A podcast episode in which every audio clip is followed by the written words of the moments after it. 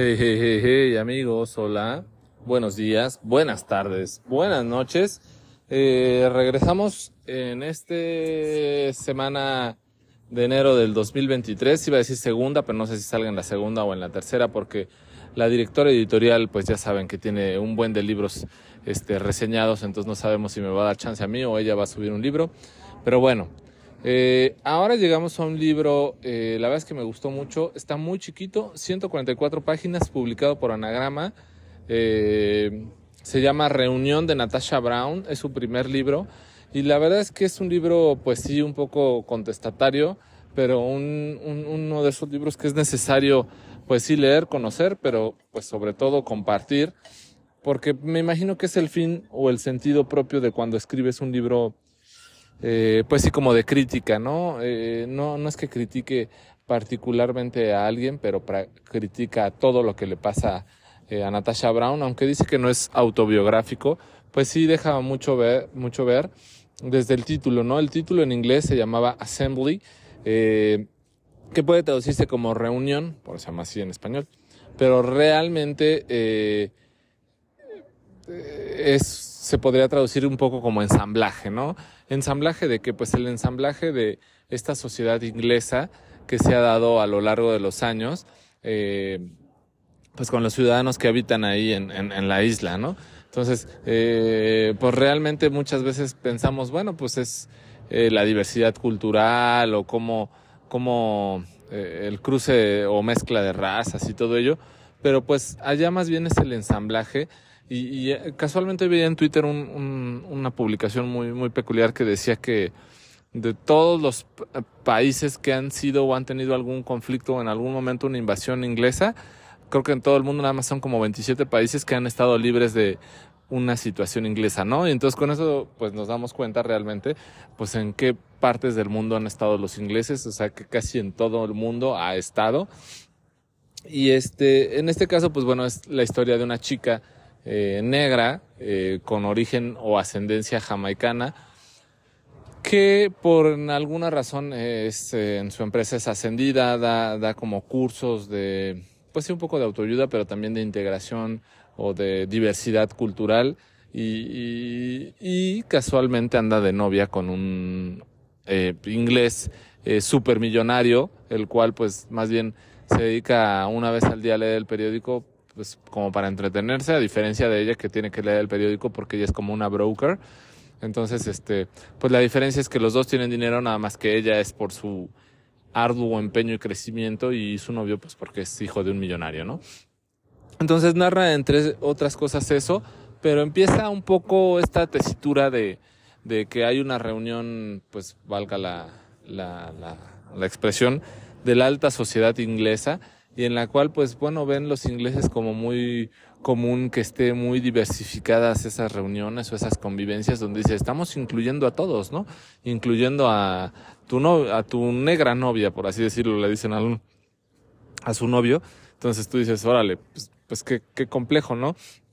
Y Natasha Brown, eh, pues dice, ¿no? Esto es muy peculiar porque casualmente yo entré en mi trabajo, semanalmente hago charlas cada semana que son parte del trabajo, ¿no? Eh, la diversidad hay que verla, pero realmente, pues, ¿a cuántas eh, eh, mujeres y niñas he mentido de esto de la diversidad? Pues no, o sea, porque cuando la ascienden dicen, sí, esto lo hacen para, para que cuando la ascienden en su empleo a Natasha, bueno, a, la que personifiquen en el libro, este, e, esto lo hacen para diversificar, ¿no? Pues sí, que sea mujer, dos, que sea negra, tres, que sea afrodescendiente. Bueno, en este caso no es afro, no es este centro, bueno, del Caribe, ¿no? Entonces, pues realmente es así como, pues un consuelo, ¿no? No estás ahí, o es su consuelo que le dan, no estás ahí por tu capacidad, sino más bien por lo que representas en la sociedad. Entonces dices, híjole, pues aquí está durísimo el racismo, la xenofobia, la desigualdad, las diferencias de clases.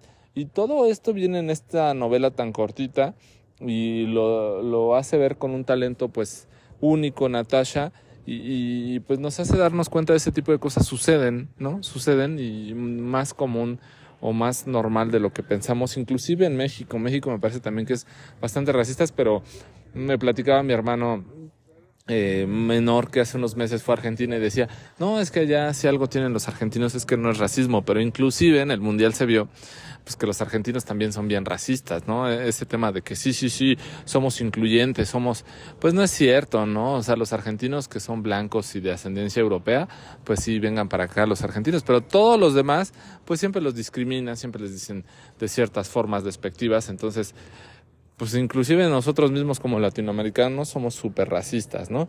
Entonces, eh, pues deja en esta manera una, aunque la, como le digo, la, la, novela se llama Reunión y no hace como tal solamente eh, alusión a la reunión que, que acontece que les había contado, sino más bien a esta dificultad que tenemos de encajar o de integrarnos en esta sociedad, ¿no? Y, y en una parte del libro dice, este, pues yo soy jamaicana, bueno, mis padres fueron jamaicanos, yo nací aquí, mis padres nacieron aquí, he vivido siempre aquí, pero me da igual porque nunca voy a ser de aquí.